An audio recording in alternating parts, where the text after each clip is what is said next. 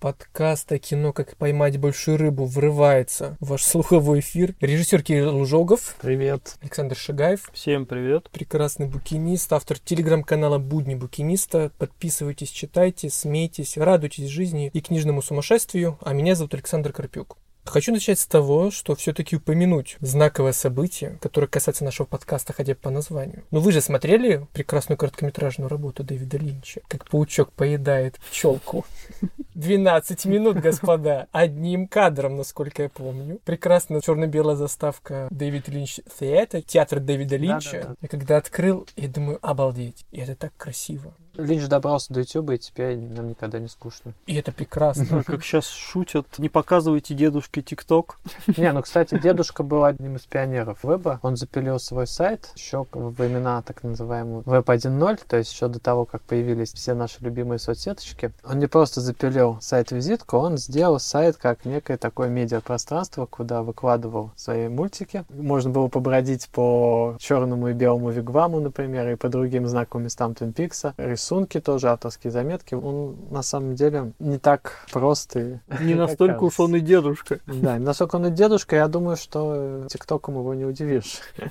Так что, если у вас есть ТикТок, знаете, Дэвид Линч тоже каким-то образом к этому причастен. Но спускаемся с небес на землю. И этой прекрасной высокой речью мы начинаем нашу прекрасную трилогию про три странных, наверное, фильма, снятых на просторах СССР. Это очень необычный для меня был опыт. Я думаю, для Кирилла и Саши тоже они об этом еще расскажут. И сегодня мы говорим про первый из них. Он называется «Телохранитель» 1979 года. Снят на таджик-фильме, на минуточку. Да, да 41 год фильму. И чтобы вы понимали, там снимались Александр Кайдановский и Анатолий Солоницын. Мини-сталкер. Ну, почему мини? Полностью. Гринкот там тоже играет? Да, весь каст. Прекрасно. Объясните мне, во-первых, кому-то в голову пришло смотреть этот фильм? У меня первый вопрос. Второй вопрос, как это произошло и что вообще в этом хорошего? Пришел в голову этот фильм посмотреть мне, я осознаюсь. Фильм, кстати, довольно фильм такой классный, неплохой. Кстати. Да, да, да. Но он, во-первых, зрительский, а во-вторых, он еще и не так прост, как кажется. Это, в общем-то, частное мнение, но мы к этому еще еще вернемся. Фильм был снят в 79 году. Тарковский только отпустил актеров и съемочную группу, и они, недолго думая, поехали отмечать это дело в солнечном Таджикистане союзном. И там, видимо, под хорошие закуски и напитки встретились они с местными кинематографистами, я уже не знаю, какими правдами или неправдами. Али Хамраев и вот компаньоны заманили всю эту съемочную группу тут же сняться, не покидая солнечного Таджикистана, в местном Истерне, который называется «Телохранитель телохранитель. Большинство из нас при слове телохранитель сразу да, поет Витни Хьюстон. Нет, у меня Курасава был, подождите, я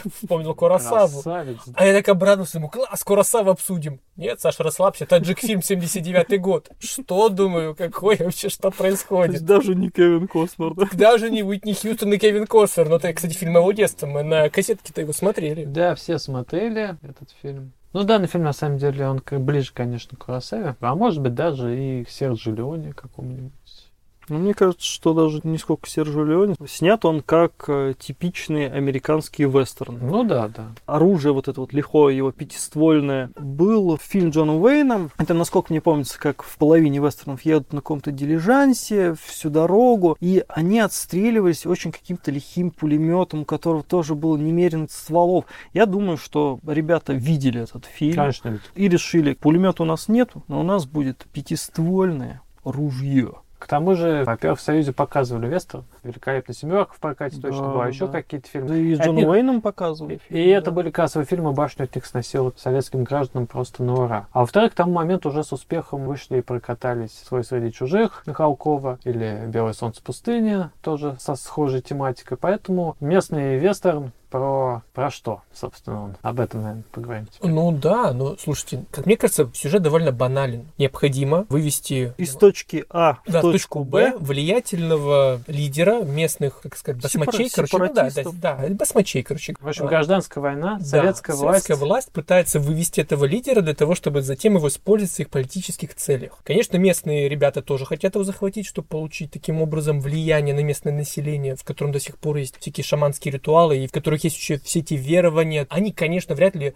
уже поставили себе бюст Ленина. Не, на самом деле Но... фильм, фильм уникален тем, что, в общем-то, формально сохранив необходимую идеологическую канву для хорошей красной власти местный угнетенный класс крестьянин-горец, Которого играет Кайдановский. которого играет на секундочку Кайдановский, да, транспортирует через зону гор Султана Солоницына. Где-то это уже было. Слушайте, что-то мне это напоминает. Ради великого светлого будущего. Но это только внешняя, формальная часть. На самом деле, вот за всей этой конвой мы видим совершенно восточные традиционалистские разборки. И фишка там даже не в том, чтобы спасти этого товарища. Захватить хотят не его, захватить хотят его Тамгу. Тамга это, если кто не знает, древний по-рунический, коптский, по-моему, да? Ну, символ Киевский, ну власти, неважно, в да.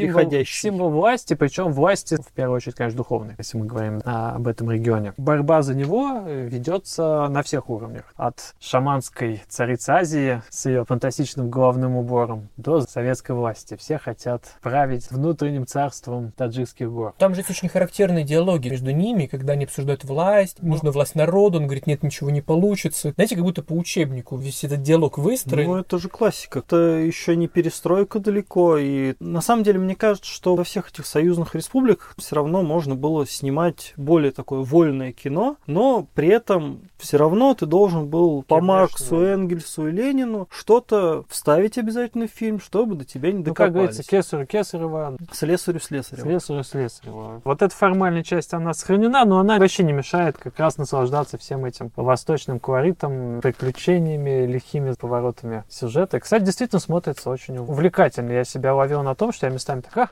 ах, а что-то. Вроде бы смотрю старый такой фильм, в общем-то, снятый. На значит, таджик-фильме. на таджик-фильме, кстати, пусть и на таджик-фильме, но с хорошими актерами. Кстати, оператор фильма Юрий Клименко, мы тут давеча обсуждали Анну Карамазов, помнится. Вот это тот самый человек. Да. Кстати, по поводу актеров, мне очень понравился главный злодей. У него такая прическа офигенная. Просто его берешь, вставляешь в группу Корн какую-нибудь, идеально впишется. И вот, значит, эту тамгу власти они через горы, Так через... это Фродо. До меня Да, дошло. Это да, Фродо да, и да. Сэм, Да, там, ребят. там, кстати, типажи по-добрым. Целая компания подбирается. У Строптивого Анна Солоницына есть красавица-дочка, у Кайдановского, он ему там брат или просто помощник. Я Помощник, помощник, скорее, да. помню сюжету. да. Оруженосец. Верный оруженосец. Верный оруженосец Да, да, есть да. и у Солоницын, да, который Верно сорвался вниз. жертвует собой. Если кроме шуток, я, конечно, поначалу сказал про таджик-фильмы, что это вообще было. Но ведь в том-то и крутость кино, что за этой внешней вывеской очень часто скрывается продукт, причем хороший продукт. И мне было дико интересно следить за всеми этими перипетиями, их путешествиями во всех смыслах этого слова. Я прям болел за то, чтобы они наконец хоть куда-то добрались,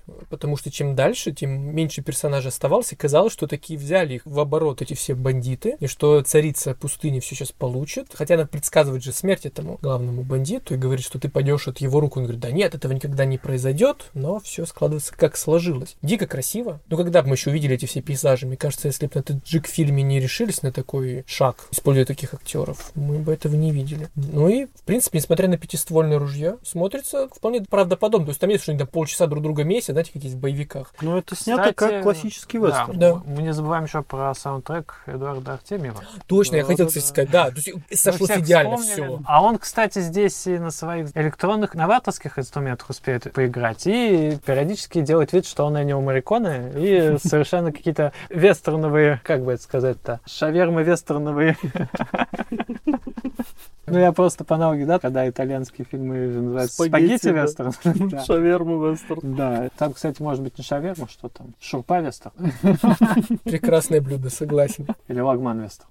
Лагман. Лагман Ну, красиво. он ближе, он- Слушайте, лагман лагман это и красиво, лапша, да, кстати, да, так да, что лагман. Правильно будет лагман И вестерн. слово красиво, лагман. Значит, мы имеем дело с лагман вестерном, названным по аналогии с э, итальянские вестерны, спагетти вестерны, а значит, среднеазиатские вестерны это лагман вестерны. Так тому и быть. Ну, кстати, боевка класс, приключения отличные, не устаешь, а и всегда изобретательно. Но еще круто, что там есть Подтекст. да, вот Тамга, она не просто МакГаффин, то есть предмет, который движет сюжет, она в этом сюжете играет ключевую роль, потому что в конце, когда телохранитель Кайдановский отдает красным комиссарам, пройдя все преграды, все трудности преодолев, продемонстрировав помимо ловкости рук, ног и всего остального еще и определенные моральные, в первую очередь, качества. Морально-волевые. Морально-волевые. В конце, перед тем, как сдаться красным комиссарам, наш хан Солоницын, который всю дорогу, в общем-то, конфликтовал со своим сторожем и спасителем, в то же время он эту свою священную тамгу вешает ему на шею, тем самым показывая, что инициацию проходит не тот,